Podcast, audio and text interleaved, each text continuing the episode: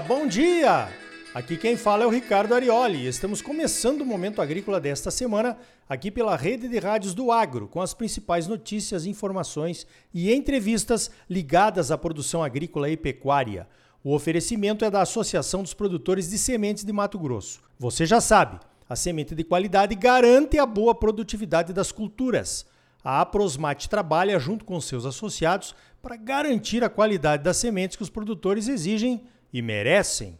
Vamos às principais notícias da semana? Então veja esta. Certamente a notícia de maior impacto nas redes sociais do agro foi a respeito das questões do Enem, o Exame Nacional do Ensino Médio, envolvendo conceitos absurdos sobre a produção agrícola e pecuária do Brasil. A reação contra a má informação, contra a informação de cunho claramente ideológico, foi rápida e certeira. A Frente Parlamentar da Agropecuária e tantos outros sindicatos, federações e associações de produtores emitiram notas de repúdio, notas oficiais e outras formas de indignação inundaram as redes sociais e outros meios de comunicação. Querem convocar até o ministro da Educação para se explicar no Congresso.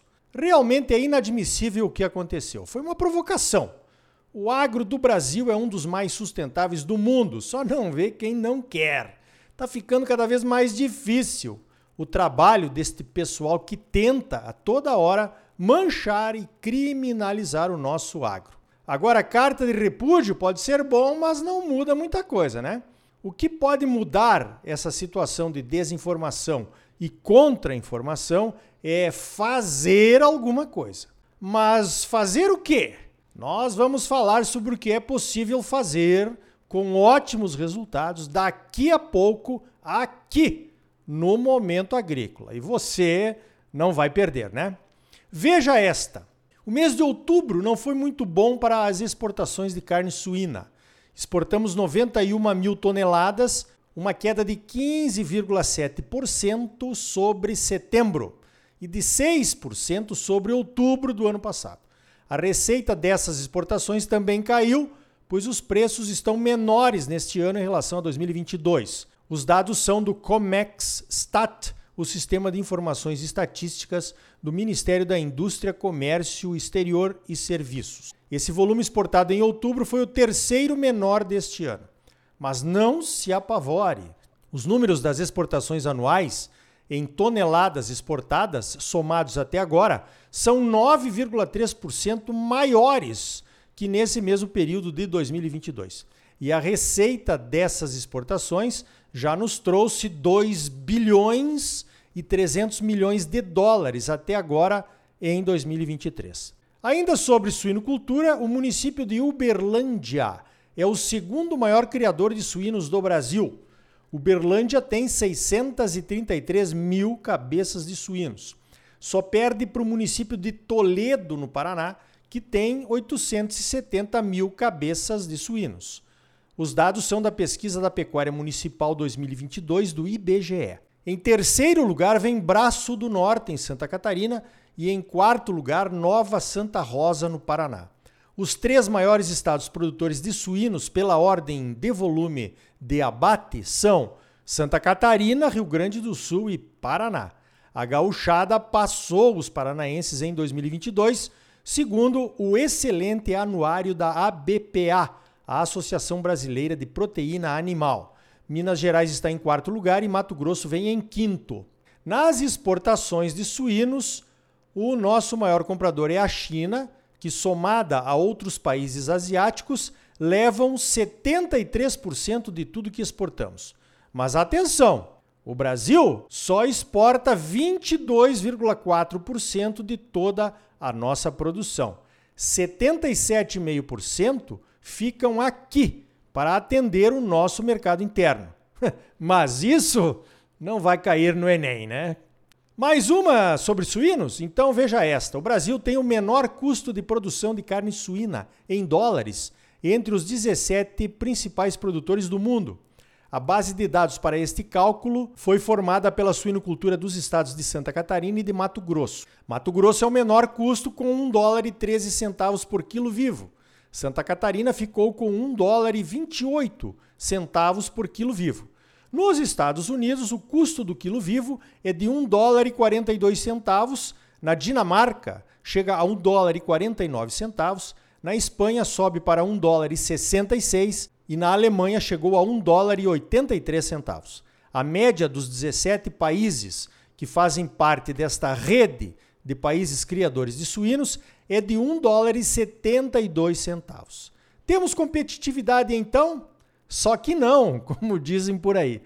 Temos o menor custo de produção, mas também temos os menores preços pagos aos produtores de suínos entre os 17 países estudados. Em Mato Grosso, onde o custo de produção foi de 1 dólar e 13, o preço recebido pelos produtores era de 1 dólar e 6 centavos. Em Santa Catarina, custo de 1 dólar e 28 e preço de 1 dólar e 10 centavos. Os dados são de 2022.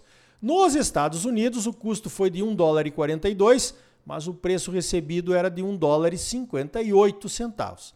Então fica a pergunta: de que adianta termos os menores custos de produção se os produtores não são remunerados?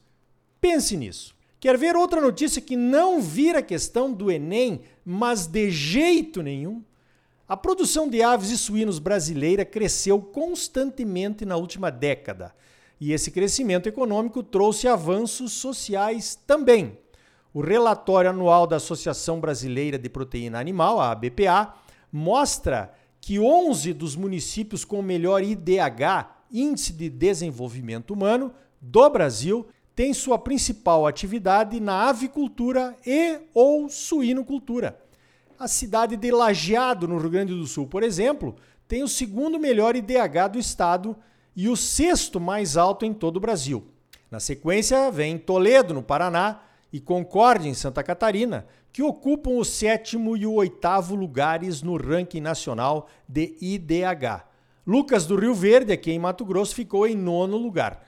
Outras sete cidades dedicadas às granjas de aves e suínos figuram entre as 400 melhores do país para se viver em diferentes regiões. É claro que no Enem não vai cair isso, né? Com certeza.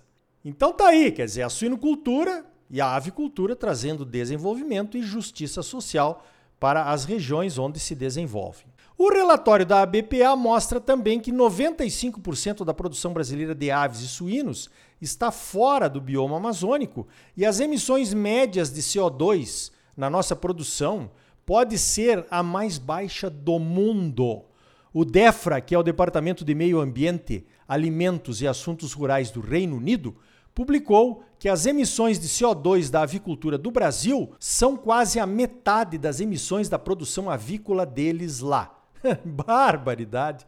Estou falando que está cada vez mais difícil atacar o agro brasileiro em qualquer dos seus pilares de sustentabilidade, o econômico, o social e o ambiental. Só para constar e me gabar um pouquinho, ok? Eu já tive a oportunidade de fazer palestra no DEFRA, esse Departamento de Agricultura e Meio Ambiente lá do Reino Unido. Foi em 2016, no tempo em que a AproSoja Mato Grosso ainda tinha algum protagonismo internacional.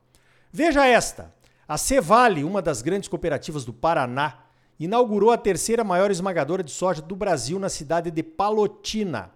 A indústria ultramoderna tem capacidade para esmagar 60 mil sacas de soja por dia e vai gerar 600 empregos diretos. Considerando uma produtividade de 60 sacas por hectare, a nova indústria pode esmagar a produção de mil hectares em um único dia. O investimento na nova fábrica chegou a um bilhão de reais. A produção de farelo será usada na produção de rações da cooperativa, usadas pelos cooperados que produzem leite, suínos, aves e peixes. A nova fábrica começa a operar em 2024. Falando em óleo de soja, veja esta. A Petrobras processou o óleo de soja para testes de biorefino e produção de biocombustíveis. Foi na refinaria de petróleo Rio Grandense, que fica em Rio Grande. O teste, que foi considerado um sucesso, é uma parceria da Petrobras com as empresas Braskem e Ultrapar. O óleo de soja, uma matéria-prima 100% renovável, poderá ser usado para a produção de biocombustíveis. Segundo a notícia, a tecnologia usada foi desenvolvida pela própria Petrobras. Esse teste seria daquele processo de produzir o biodiesel conhecido como HBio. A Petrobras anunciou que fará outro teste em junho do ano que vem e vai produzir propeno, gasolina e diesel. A Petrobras está investindo em torno de 45 milhões de reais para viabilizar o processamento de matérias-primas renováveis e deverá expandir essa produção para outras refinarias. Veja esta: o Congresso Nacional adiou a votação da derrubada do veto presidencial ao marco temporal.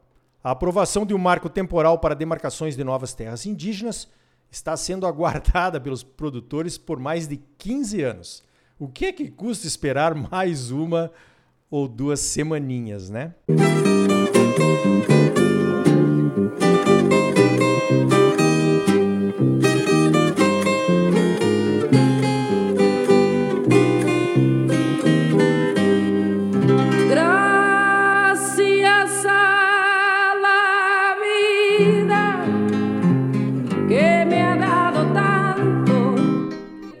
Então tá aí. No próximo bloco vamos conversar com o Ronei Volpe, presidente da Comissão de Pecuária Leiteira da CNA, para entendermos melhor esta crise no mercado do leite que está afetando diretamente os produtores brasileiros.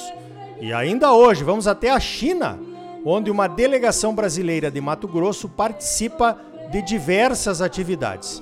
E também, o que podemos fazer para evitar esses assuntos de lavagem cerebral contra o agro, como essas perguntas repugnantes que apareceram no Enem.